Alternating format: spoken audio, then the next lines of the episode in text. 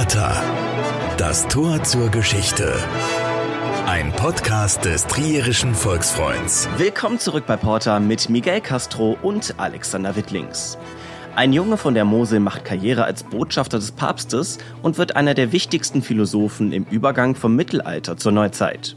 Die Rede ist vom Humanisten, Philosophen und Naturwissenschaftler Nikolaus von Kues, auch als Cusanus bekannt, der mit seinen progressiven Gedanken und Ideen für religiöse Toleranz bis heute bedeutend ist. Dazu haben wir heute zwei Experten eingeladen, Vicky Ranf vom Cusanus Institut und Marco Brösch, Bibliothekar der Cusanus Bibliothek. Schön, dass Sie da sind. Freut uns auch. Ja, vielen Dank, ähm, dass wir uns heute unterhalten können über, ich sag mal, einen Jungen von der Mosel. 600 äh, Jahre ist es her, dass er geboren worden ist. Vielleicht können Sie uns mal kurz erklären, wer eigentlich dieser Nikolaus von Kues war, wann der geboren wurde, woher er kommt. Nikolaus von Kues wurde also 1401 in Bernkastel-Kues, beziehungsweise besser gesagt Kues damals noch, äh, an der Mosel geboren.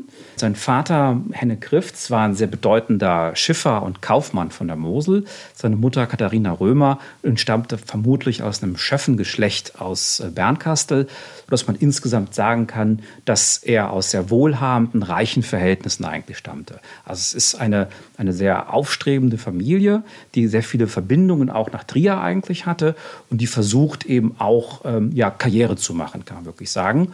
Und ähm, Nikolaus von Kues ist der begabteste der Familie, der eben eine große Karriere später äh, als Philosoph, Theologe, aber auch als äh, Kirchenmann eigentlich anstrebt.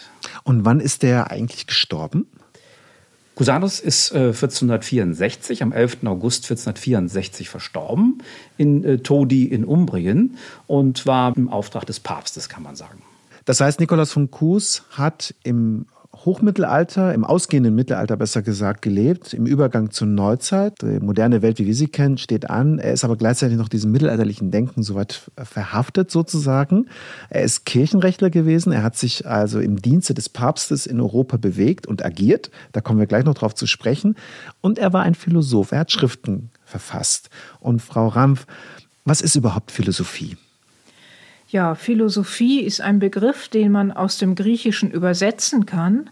Da steckt Philos drin, der Freund, und Sophia, die Weisheit. Also ein Philosoph ist jemand, der die Weisheit liebt. Und Aristoteles, ein berühmter Philosoph aus vorchristlicher Zeit, aus dem vierten Jahrhundert vor Christus, der sagt sogar, ein Philosoph ist jemand, der die Weisheit liebt, aber er besitzt sie nicht.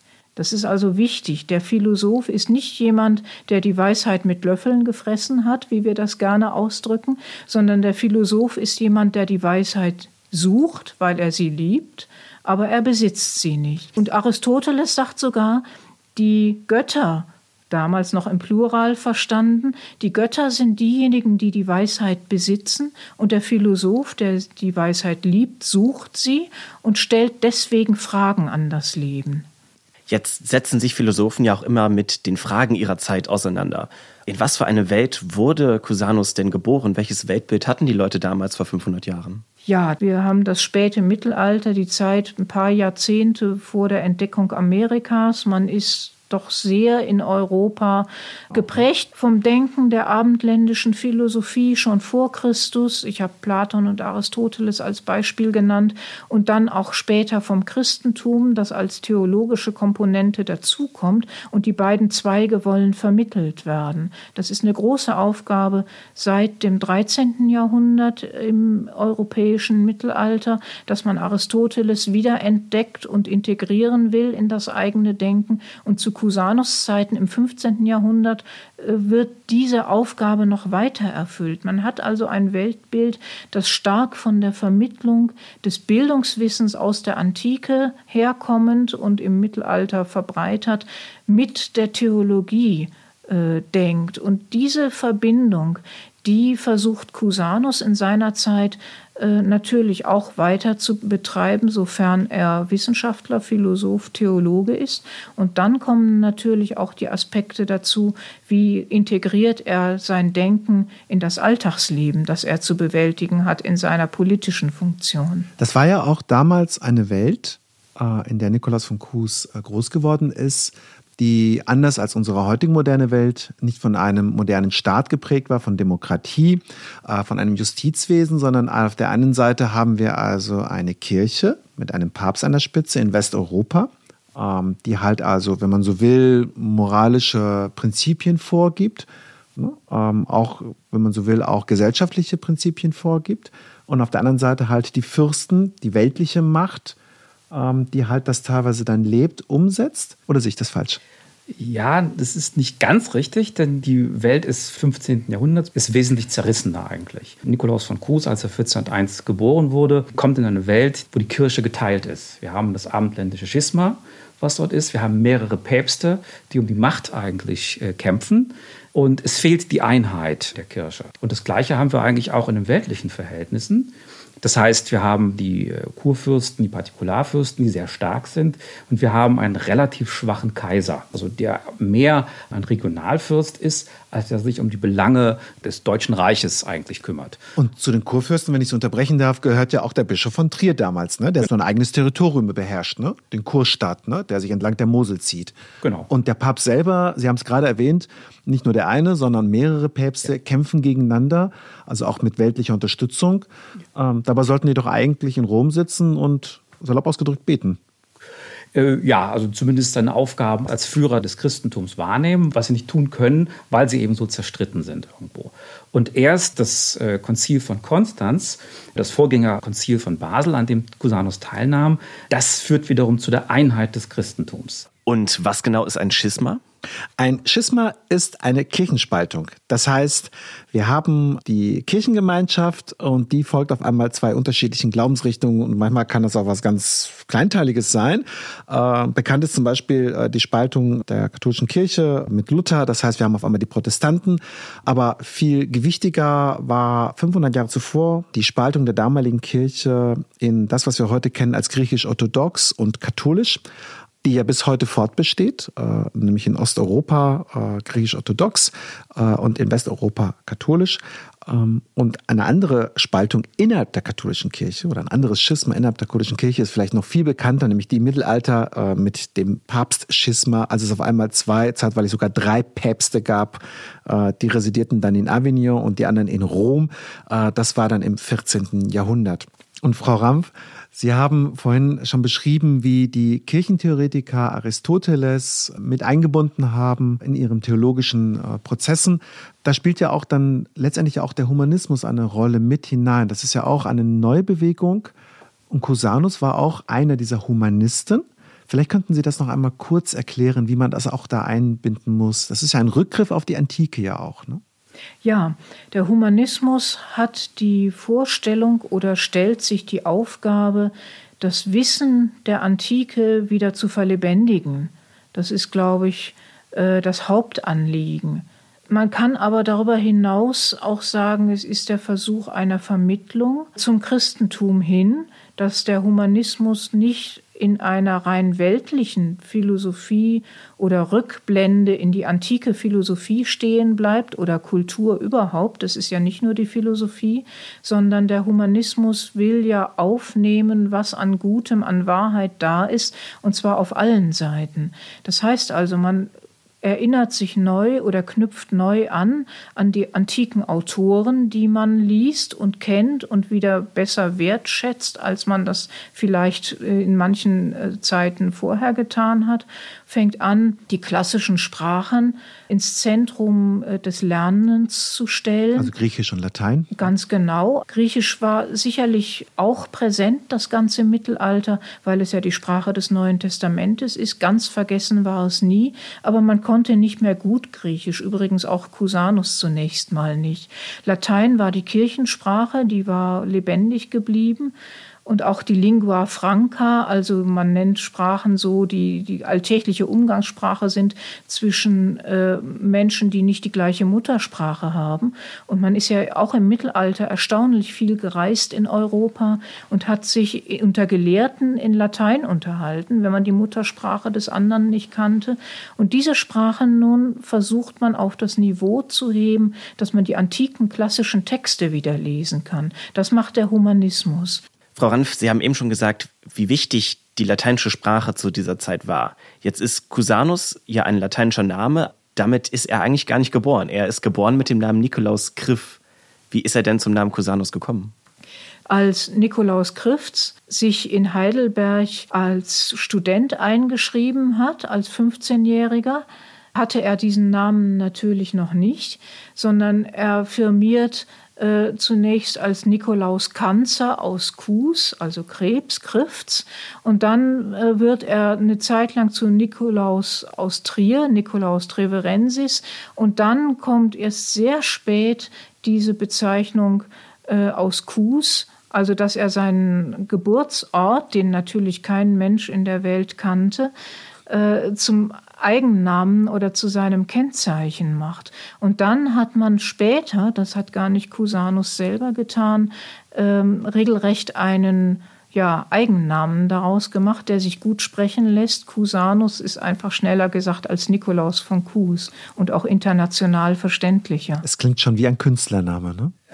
Und das geht auch zurück auf, auf Enea Silvio Piccolomini, auf den Humanisten, der ihn so benannt hat. Also das ist so der Ausgangspunkt eben, ähm, dass man eben dann der spätere Papst Pius II., der den Namen Cusanus als erster geprägt hat. Das war auch dann so eine Art Wertschätzung dann mutmaßlich im ja. Nachhinein, ne? Ja. Aber hat er sich für seinen Geburtsnamen geschämt oder war das ganz normal, dass man in Kirchenämtern seinen Namen ändert? Das hat sich weitestgehend so ergeben. Also später wird es ein bisschen zum Spottwort. Das hat eben seine Gegner ihn bewusst als Nikolaus Kanzer, äh, Nikolaus Krebs quasi ansprechen.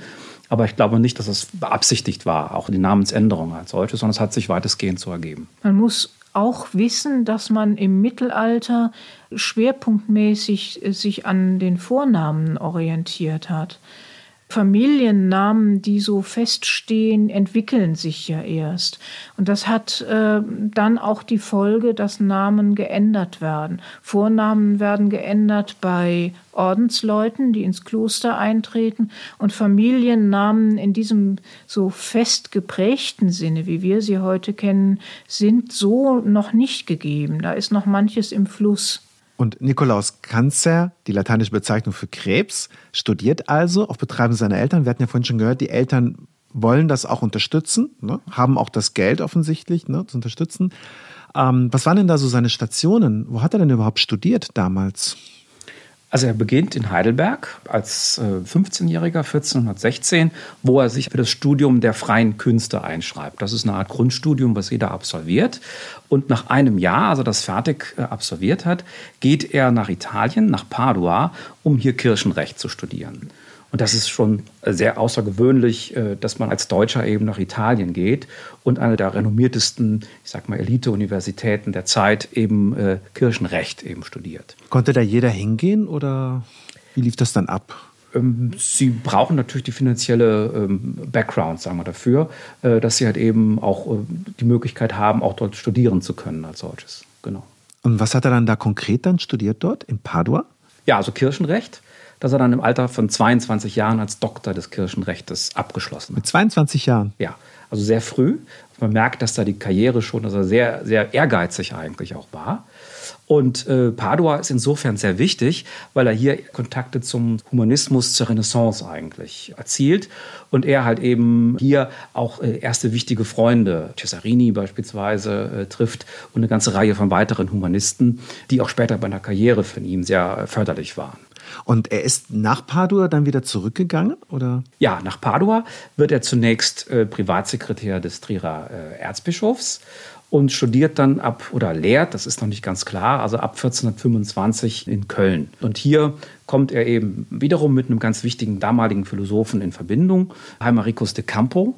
Und er ist wahrscheinlich hier, wo er auch Kirchenrecht gelehrt hat und wo er eben zum ersten Mal wirklich systematisch Philosophie und Theologie studiert und betreibt. Und in dem Zusammenhang muss er also sehr viel gelesen haben, geforscht haben äh, in Köln. Das heißt, er hat seine Nase in die Archive hineingesteckt.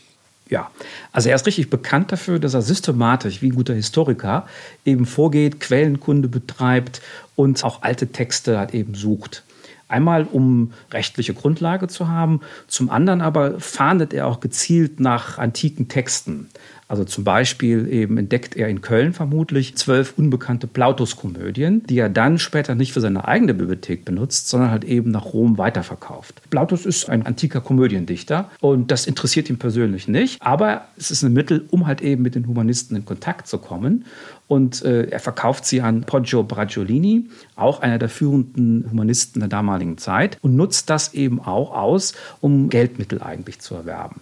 Diese Aufsuchen, Aufspüren von antiken Texten und Weiterverkauf nach Italien ist schon ein gezieltes Mittel, auch um die Karriere weiter voranzutreiben. Ich bin übrigens beeindruckt, wie Sie gerade diese ganzen italienischen Namen hier ohne Notiz äh, auf den Tisch werfen und so. Die italienischen Humanisten waren damals auch bekannt. Ja alles andere als unwichtige Persönlichkeiten. Ja, also ich würde sagen, im geistigen Bereich sind sie mitführend eigentlich in der Zeit gewesen. Und sie sind die Träger Humanismus und des Renaissance-Gedankens.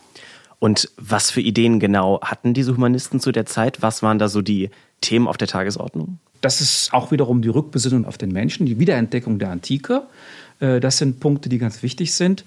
Hier kann man aber sagen, dass äh, die meisten der Humanisten nicht unbedingt vordergründig philosophisch-theologisch interessiert sind, sondern eher auf der Suche nach historischen Texten sind. Also, äh, dass man eben Cicero-Texte eigentlich sucht, dass man Tacitus wird entdeckt wieder, die Germania, die eine wichtige Rolle eigentlich spielt. Und die besondere Ausrichtung bei Cusanus ist halt eben, dass er sich eben ganz verstärkt eben auch die theologischen und philosophischen Texte kümmert, eben im Umkreis von Aristoteles, Platon und so weiter. Und nebenbei hat er dabei auch eine Fälschung aufgedeckt im Laufe seiner Forschungen. Genau, die er auch in den Bibliotheksarbeiten eigentlich entdeckt. Und das ist die sogenannte konstantinische Schenkung. Er findet heraus, dass eben diese Schenkung, auf der der ganze Machtanspruch des Papstes eigentlich beruht, nur auf einer Fälschung eigentlich beruht. Und wer hat da wem was genau geschenkt in dieser Schenkung? Ähm, die Idee ist, dass Kaiser Konstantin, also Konstantin der Große, schenkt Papst Silvester den Kirchenstaat und äh, Rom. Und damit ist es der Ausgangspunkt für die weltliche Macht des Papstes schlechthin. Wir hatten ja vorhin ja schon erwähnt, dass Bischöfe und auch Päpste halt eben über weltliche Macht verfügten, also auch über Territorien herrschten, regierten. Der Bischof von Trier hatte ich gerade erwähnt mit dem Kurstaat. Da passte also diese konstantinische Schenkung also ganz gut rein. Äh, und Kaiser Konstantin residierte ja auch damals in Trier vor 1700 Jahren. Und so alt mutmaßlich hätte dann diese Schenkungsurkunde sein müssen, aber ist sie nicht. Genau. Also Cusanus kann nachweisen, dass das eben erst später in den Quellen auftaucht und nicht aus antiken Quellen herrührt. Und viele Autoren, die eigentlich viel näher dran sind, von dieser konstantinischen Schenkung gar nichts wissen, sondern dass es erst so, ich glaube, im hohen Mittelalter äh, erst wirklich auftaucht, dass man sagen kann, da stimmt irgendwas nicht. Und was hatte das für Konsequenzen? Also musste der Papst das Ganze jetzt wieder abgeben? Ist eine Fälschung oder wurde Cusanus eingesperrt? Oder? Ähm, Konsequenzen hat es gar keine. Es äh, erschüttert die päpstliche Macht. Also die Frage ist, warum hat ein Papst überhaupt weltliche Macht, die man damit in Frage stellen kann eigentlich?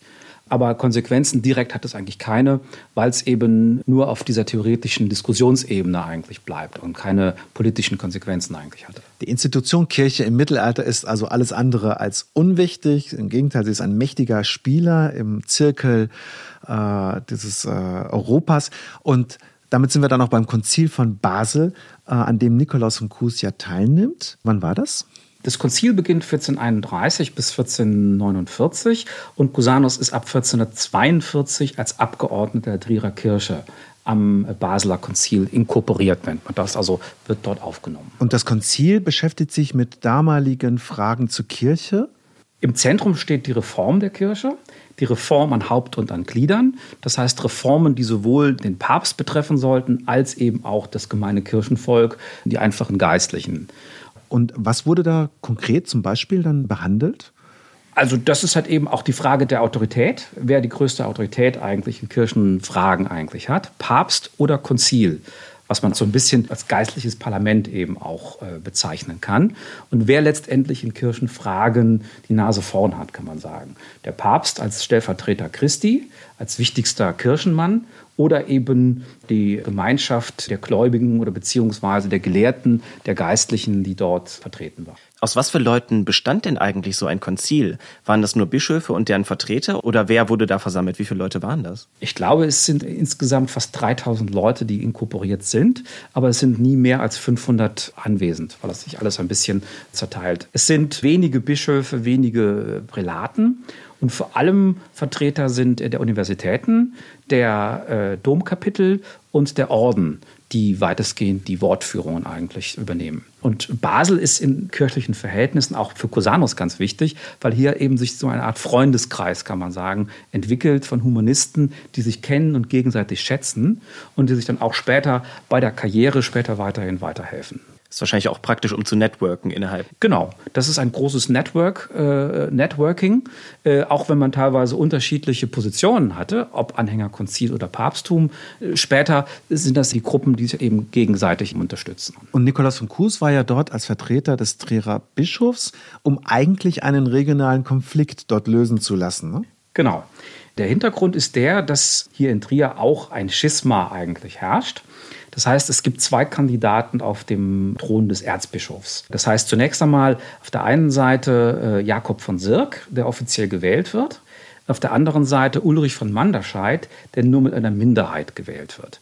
Und um diesen Konflikt zu lösen, geht Cusanus zunächst einmal nach Rom die ganze Problematik wird in Rom verhandelt. Und dummerweise, wenn zwei sich streiten, freut sich der Dritte. Der Papst hat einen dritten Kandidaten ernannt, Raban von Helmstadt, sodass eben das Chaos im Bistum Trier eigentlich perfekt war und es dann wirklich zu bürgerkriegsähnlichen Zuständen eigentlich kam. Und eben mit der Absage vom Papst äh, geht Cusanus jetzt an die nächste Instanz und versucht eben dieses Konzil von Basel davon zu überzeugen, Ulrich von Manderscheid zum nächsten Erzbischof zu ernennen. Hat er damit Erfolg gehabt? Nein.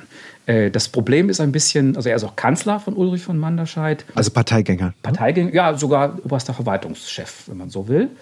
Das Problem ein bisschen bei Ulrich von Manderscheid ist, er ist Kandidat des Adels, einer der mächtigsten Adeligen in der Region. Er hat auch die Unterstützung des Adels, aber wird nicht von kirchlicher Seite direkt anerkannt. Und jetzt geht es eben um die Frage, wie kann man dazu sorgen, dass eben Ulrich von Manderscheid vom Konzil als Bischof anerkannt wird. Habe ich das richtig verstanden, dass das Konzil 17 Jahre gedauert hat? Also es war jetzt kein Wochenende, wo man sich getroffen hat und entschieden hat, sondern es hat ja fast zwei Jahrzehnte gedauert. In dieser Zeit waren diese Fragen über die Region Trier auch komplett unbeantwortet. Ja, nicht ganz, also weil nämlich 1434 sich schon das Konzil gegen Ulrich von Manderscheid quasi entscheidet. Äh, und ähm, wie gesagt, der Konflikt verschärft sich, aber das, er kann sich nicht durchsetzen. Und 1436 verstirbt er ja auch. Und damit ist das Problem vom Tisch, sagen wir mal so. Und äh, letztendlich äh, auch Raban von Helmstadt, der Kandidat des Papstes, äh, ist für drei, vier Jahre äh, noch Bischof von Trier. Dann ist aber das Bistum so komplett finanziell bankrott, äh, dass er das eben wieder aufgibt. Und Jakob von Sirk, also der ursprünglich gewählte Kandidat, wird dann letztendlich Erzbischof von Trier. Wir fassen also kurz zusammen die weltlichen Probleme, um deren Willen äh, Nikolaus von Kues damals nach Basel gereist ist, sind irgendwann mal gelöst oder auch nicht gelöst. Und Nikolaus von Kues hat dort aber auch nicht nur halt dieses Thema behandelt, sondern ist ja allmählich dort aufgestiegen im Laufe dieses Konzils, macht sich Gedanken auch über die Kirche und auch über dieses Verhältnis ne, zwischen Papst und Konzil. Genau, das ist so einer der zentralen Punkte, die er eigentlich hat. Und in dieser Zeit, 1433, 1434, entsteht seine große Schrift De Concordantia Catholica von der allumfassenden Einheit. Und ein sehr zentraler Gedanke bei ihm da ist der von der Einheit in der Vielheit. Das heißt, übertragen auf die kirchlichen Verhältnisse. Es geht nicht darum, nur Papst und Konzil, sondern halt eben Papst und Konzil, die beide gemeinsam eben Reformen für die Kirche andenken sollten. Gleichzeitig ist sie aber auch trotzdem in einigen Teilen papstkritisch, weil darin eben unter anderem auch die konstantinische Schenkung ja auch als erstes behandelt wird in der ganzen Sache. Das heißt, er hat im Prinzip äh, also eine Schrift verfasst, in der im Prinzip gesagt hat, verbrüdet euch, macht nicht so viel Ärger untereinander, eigentlich bilden wir eine Gemeinschaft. Genau, dass im idealsten Falle Papst und Konzil gemeinsam Beschlüsse fassen sollen und man gemeinsam Reformen andenken soll. Damit stellt er sich ja gegen den Suprimatsanspruch des Papstes. Ja, später ist gewissermaßen ein Seitenwechsel, den er vollzieht. Und er hat eben stärker auf die Seite des Papstes eigentlich landet. Was man ihm sehr übel ausgelegt hat. Die Zeitgenossen haben ihm dann Verrat am Konzil eigentlich vorgeworfen. äh, wobei das ein bisschen äh, etwas komplizierter eigentlich in der ganzen Sache ist. So einfach ist es nicht zu entscheiden, weil ähm, dieses Basler Konzil äh, ging immer mehr in die Richtung einer erneuten Kirchenspaltung. Und das ist eben, wie gesagt, Einheit in der Vielheit. Das heißt, durch das Konzil war diese Einheit der Kirche als solches gefährdet. Und genau das hatte Nikolaus von Kues ja auch erlebt, dieses Kirchenschisma auch in Trier. Genau. Äh, das ist auch genau der Punkt. Das hat eben das Konstanzer Konzil, also eines der Vorgängerkonzile, führt eben von der Spaltung in die Einheit. Und das Basler Konzil wiederum entgegengesetzte Richtung von der Einheit quasi in die Spaltung herein. Und das passt nicht in sein Weltbild, weil, wie gesagt, das Zentrum ist Einheit in der Vielheit, dass man versucht, die Einheit des Christentums zu bewahren. Ich habe hier eine Schrift von der Cusanus-Gesellschaft, deren Vertreter Sie ja hier sind. Äh, die Cusanus-Gesellschaft in Trier und Bernkastel-Kues, die ja das Vermächtnis von Nikolaus Kues weiterpflegt und auch weiter erforscht. Im Zusammenhang mit verschiedenen Schriften, Vorlesungen, Studenten, die halt eben äh, an dieser Arbeit teilnehmen. Ähm, und in dieser Schrift, die schon ein bisschen älter ist, ähm, so ein großer Bildband zum Thema von Nikolaus von Kuhs Leben und Werk, sind unter anderem auch Abbildungen dieser Concordantia Catholica abgedruckt. Das ist ja Buchkunst, was man hier dann sieht. Ne? Verschnörkelte Schriften für heutige Zeitgenossen wie uns, schwer verständlich auch zu lesendes Lateinisch. Hat er das mal eben so selber verfasst oder hat er das in Auftrag gegeben? Wie muss man sich das da vorstellen? Teils, teils. Das sind Werke, die er teilweise in Auftrag gibt, die abgeschrieben werden zum großen Teil. Teilweise hat er auch selber vieles äh, selbst aufgeschrieben. Also Philosophen, die er besonders geschätzt hat, wie Raimundus Lullus, hat er eben äh, selbst in Paris 1428 eben äh, abgeschrieben. Und zum anderen Teil sind das halt eben auch Bücher, die aus ganz vielen unterschiedlichen europäischen Bibliotheken stammen. Also überall, wo Cusanus, der halt eben sehr weit gereist ist, äh, tätig ist, sucht er auch gezielt nach Texten, die ihm gut gefallen, die ihm, die ihm wichtig erscheinen und kauft die auch systematisch auf. Und natürlich auch Geschenke, die er von anderen bekommt. Das heißt, der muss ja permanent am Verfassen gewesen sein. Frau Rampf, Sie haben das, glaube ich, auch mal in einem früheren Beitrag für unsere Zeitung mal erwähnt. Also er muss eigentlich ein Vielschreiber gewesen sein dann. Ja, äh, das, was wir jetzt gerade gehört haben, dass er fremde Schriften abschreibt, abschreiben und kopieren lässt, das ist ja eher für seine eigene Bibliothek, also das ist ein wissenschaftlicher Handapparat, würden wir heute dazu sagen. Und darüber hinaus ist er aber jemand, der selber Bücher schreibt, also eigenständig verfasst, sich selber ausdenkt. Und das ist das Erstaunliche, dass er neben der ganzen politischen Tätigkeit, von der wir jetzt einiges schon kennengelernt haben, die Zeit noch hat, den Kopf noch frei hat, die Muße hat. Bei Kerzenlicht spät abends stelle ich mir vor, bildlich noch selber Bücher zu schreiben und sich Gedanken auszudenken, die wir heute noch lesen und als originell empfinden. Das ist in der Philosophie alles andere als selbstverständlich. Aber so viel, wie er verfasst hat, war er schon sowas wie ein Influencer seiner Zeit, kann man das sagen? Also hätte er Twitter gehabt, hätte er viele Ideen davon auch nach außen getragen. Die Frage ist allerdings, ob er wahrgenommen wird. Der Influencer von heute legt Wert auf viele Klicks, auf viele Likes. Und bei Cusanus ist man sich nicht sicher, ob er zu Lebzeiten von so vielen Menschen seiner Zeit, auch gebildeten Menschen seiner Zeit, wahrgenommen wurde. Man überlegt viel, für wen er eigentlich zu Lebzeiten diese Schriften verfasst hat und wer die gelesen hat. Äh, wir können davon ausgehen, dass überhaupt erst durch die Erfindung des Buchdrucks seine Schriften so weit verbreitet wurden, dass sie in einem etwas größeren Kreis als seinem bekannten Umfeld wahrgenommen wurden. Zu seinen Lebzeiten und vor allem zu der Zeit, zu der er jeweils die eine oder andere Schrift verfasst hat, wird das wohl mehr im sehr kleinen Kreis geblieben sein. Und das unterscheidet ihn deutlich vom Influencer unserer Tage. Herr Brösch, wie groß ist denn überhaupt dieses Concordatia Catholica Werk dann gewesen, vom Umfang her? Das sind mehrere hundert Seiten, die er verfasst hat. Aber spannenderweise, diese Concordatia Catholica äh, finden wir nicht in der Cusanus-Bibliothek in Bernkastel-Kues. Also er hat am Ende seines Lebens hat er seine wichtigsten Werke nochmal aufschreiben lassen. Es gibt zwei äh, Kodizes, 218, 219. Und da fehlt auffälligerweise die Concordatia Catholica. Ah, wo ist die geblieben? Ähm, die Vermutung ist einfach die, dass er sich davon später distanziert hat. Also je mehr er natürlich in den päpstlichen Verhältnissen aufsteigt, desto unangenehmer ist es ihm, dass er halt eben mit der konstantinischen Schenkung das Papsttum darin kritisiert hat, mehr oder weniger. Und das heißt also, er nimmt sie nicht auf in seine eigene Werkausgabe. Es hat ja auch seiner Karriere ja auch nicht geschadet. Er ist ja dann auch in päpstliche Dienste getreten und hat für den Papst diplomatische Missionen aufgenommen. Ja. Ne? Genau. Unter anderem nach Konstantinopel damals. Ne? Genau. Das heutige Istanbul, was aber damals halt eben nicht türkisch war, sondern es ist äh, byzantinisch und dort die Hauptstadt von Byzanz. Und das Problem Konstantinopels ist, dass halt eben tatsächlich das dortige Reich immer stärker unter Druck durch die Türken eigentlich äh, gerät und man halt eben nach Allianzen sucht und sich bewusst eben auch in Europa umschaut und dann eben bewusst den Schulterschluss mit dem Westen eigentlich sucht. Und die Idee ist, dass man einen gemeinsamen Versammlungsort eben ausmacht in Europa, um halt eben hier eine eventuelle Einheit und Unterstützung eigentlich anzugehen. Jetzt geht es darum, das ist einer der Knackpunkte, äh, warum Cusanus konkret das äh, Konzil eigentlich verlässt beziehungsweise es ist der Anlass, ist die Frage, wo eine gemeinschaftliche Versammlung mit den orthodoxen Christen stattfinden soll. Die Vertreter des Basler Konzils wollten es unbedingt in Basel oder Avignon abhalten, während natürlich die Vertreter der päpstlichen Seite einen Ort in Italien oder Rom beispielsweise bevorzugt haben. Weil es auch in deren Machtbereich genau, lag. Ne? Genau. Und jetzt kommt es wirklich, und das ist ein Punkt, äh, Cusanus ist zu diesem Zeitpunkt stärker auf der päpstlichen Seite.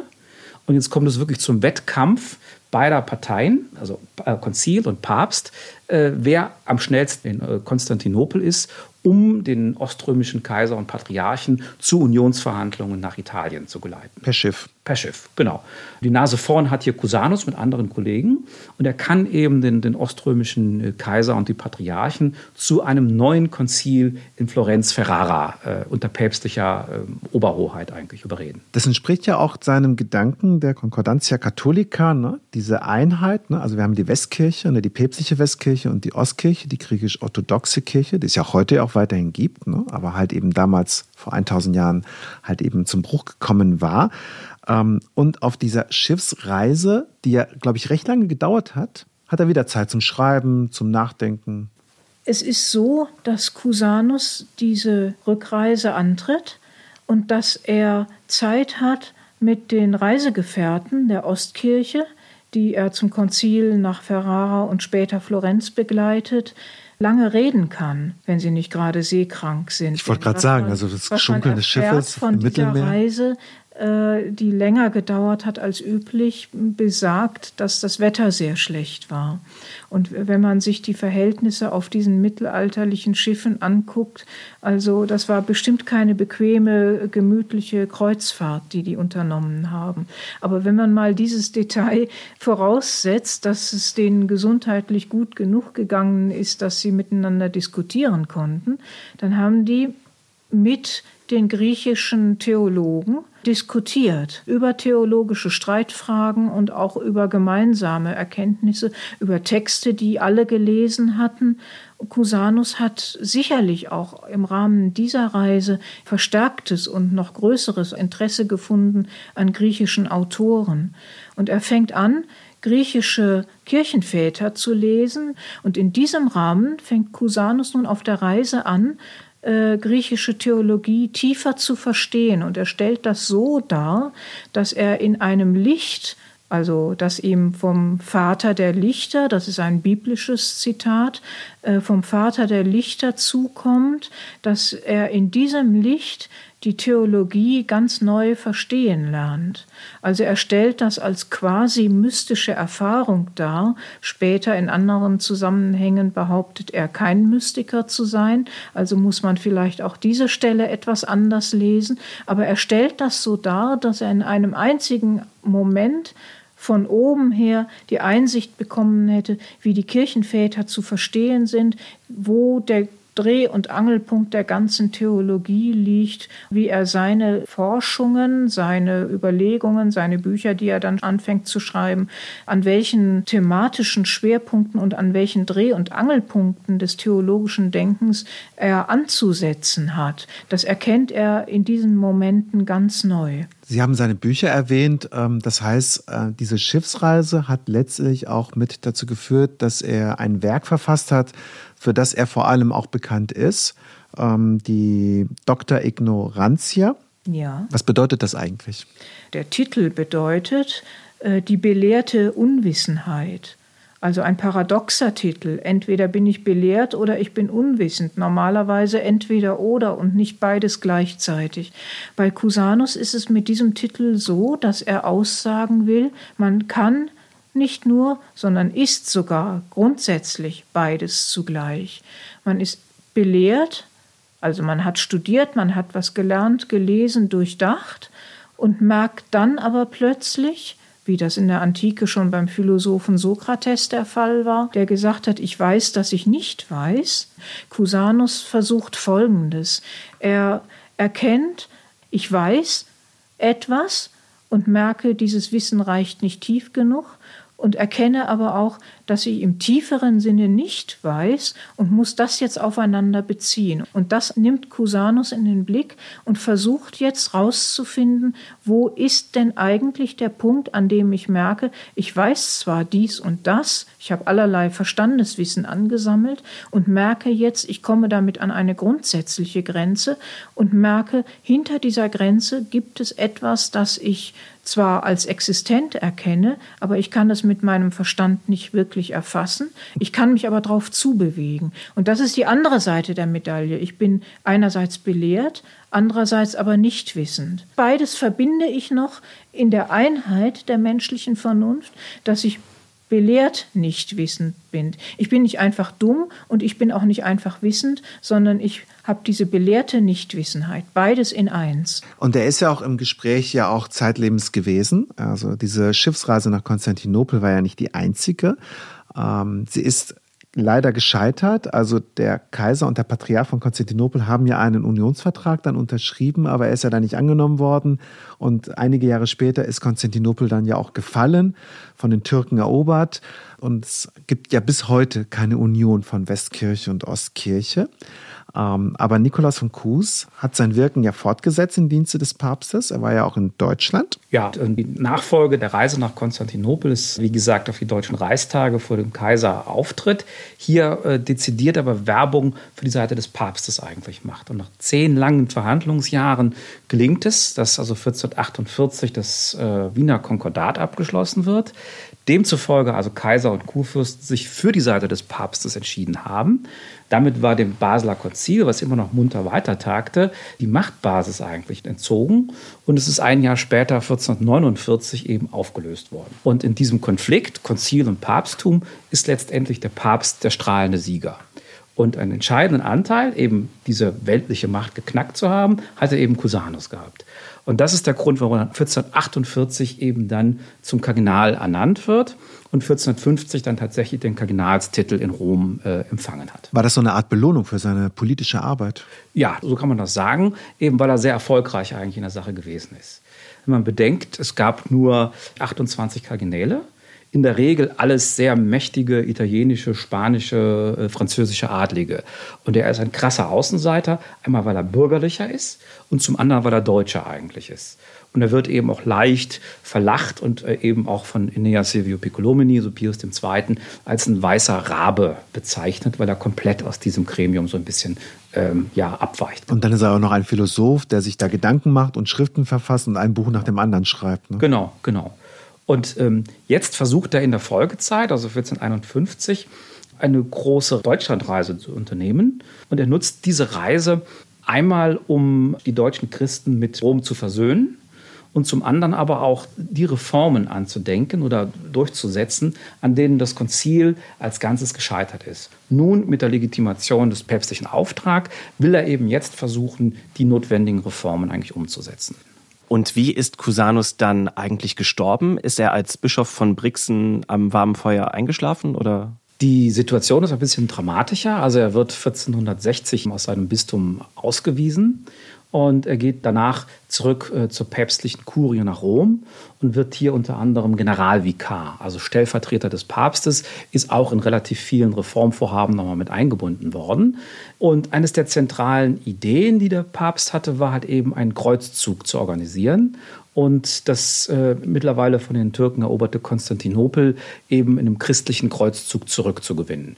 Cusanus ist innerlich davon nicht überzeugt, weil er eben sagte, wir müssen Gespräche führen. Äh, Gewalt ist nicht der Weg, äh, um halt eben Lösungen zu finden, lässt sich aber dennoch auf dieses Vorhaben mit einbinden.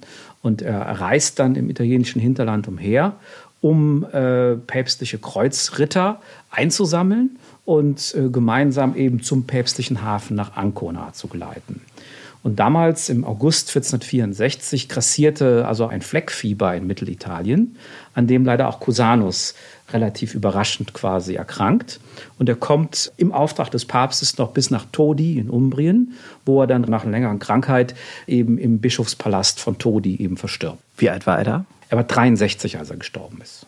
Ist ja auch nicht schlecht fürs Mittelalter. Also. Ja, also so gesehen hat er ein relativ langes Leben eigentlich geführt und das endete eben tragisch durch diese Krankheit, die er dann eigentlich bekommen hatte. Übrigens, der Papst stirbt auch in den ja. Tagen zeitnah zum Tod des Cusanus und dadurch ist der Kreuzzug abgeblasen. Wieder ein politisches Projekt, was letztendlich dann nicht zustande gekommen ist. Genau. genau. Oh. Welches Vermächtnis hat er uns eigentlich hinterlassen? der Nikolaus von Kues? Beziehungsweise, was ist von seinen Schriften heute überhaupt noch vorhanden? Das ist die Besonderheit auch bei Cusanus, dass er eben am Ende seines Lebens seine Bibliothek nach äh, Kues in sein von ihm gestiftetes Hospital hat transferieren lassen. Also die Idee ist halt eben, er wusste, dass es in Rom alles untergehen würde Deswegen hat er im Vorfeld mit seiner Familie eben einen Armen- und Altenstift in Bernkastel-Kues gegründet, um hier einmal als christlicher Nächstenliebe was für die Nachwelt zu hinterlassen und zum anderen aber auch einen zentralen Gedenkort eigentlich einzurichten. Und ein großes Anliegen ist es eben dabei, dass dann eine Bibliothek äh, mit den vielen Marginalien, mit seinen eigenen Schriften eben äh, in Bernkastel-Kues aufbewahrt werden sollte auch äh, wenn man da keinen wirklichen Nutzer in der Überlegung eigentlich hatte, sondern dass es im Zentrum darum ging, die Erinnerung an ihn, aber auch an die Familie eben äh, wachzuhalten. Und dieses Hospital und dieses Archiv ist jetzt über 500 Jahre alt und existiert auch bis heute in Bernkastel-Kues. Genau. Es ist nie zerstört worden, von, von allen äh, Kriegen und äh, Zerstörungen äh, verschont geblieben und es ist komplett intakt geblieben. Wenn man davon absieht, dass natürlich im Laufe der Zeit einige Schriften auch verkauft worden sind, der zentrale Ort äh, für die Erinnerung an Cusanus ist eben in Bernkastel-Kues bewahrt worden. Und als historisch interessierter Besucher von Bernkastel-Kues kann ich diese Bibliothek und dieses Hospital auch aufsuchen? Ja, also es ist die Möglichkeit eben in Führungen, einmal in offenen Führungen, zweimal die Woche äh, ist das möglich, oder aber auch in Gruppenführungen können Sie halt eben jederzeit äh, eine Absprache natürlich die Bibliothek und das Erbe von Nikolaus von Kues betrachten. Das ideelle Werk von Cusanus ist also erhalten geblieben, ja. seine geistlichen Gedanken. Und im realen Leben was ist da von ihm geblieben, von seinen politischen Bemühungen um eine Kirchenreform, um eine Stärkung des Papsttums, um die Einheit der Kirche? Er ist ja 1464 gestorben, ne? Ja das große Anliegen, was er eigentlich hatte, also eine Reform der Kirche in Deutschland eben umzusetzen oder generell die Reform der Kirche in, in Gang zu setzen, damit ist er weitestgehend gescheitert. Selbst sogar in seinem eigenen Bistum in Brixen. Das endet auch tragisch mit einer Belagerung und der Ausweisung mehr oder weniger aus seinem eigenen Land. Und was vor allem übrig geblieben sind oder was heute natürlich im Zentrum natürlich steht, sind vor allem seine philosophischen und theologischen Werke, die ihn halt eben als einen der großen Denker eigentlich auch äh, darstellen.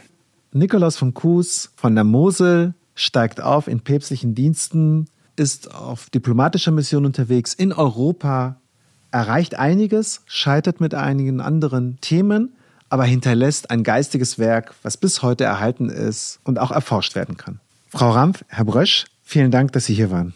Ja, es war uns ein Vergnügen, ein bisschen was aus der Welt von Cusanus erzählen zu dürfen. Ja, ich danke auch, dass wir Cusanus hier vorstellen durften. Ja, und wenn ihr noch mehr zu Cusanus und seinen Werken lesen und erfahren wollt, dann könnt ihr das ganz einfach auf volksfreund.de slash porter. Vielen Dank fürs Zuhören und bis zum nächsten Mal. Bleibt neugierig. Trierischer Volksfreund. Entdecken Sie unser komplettes Podcast-Angebot unter www.volksfreund.de. Verpassen Sie keine neue Folge und abonnieren Sie uns überall, wo es Podcasts gibt.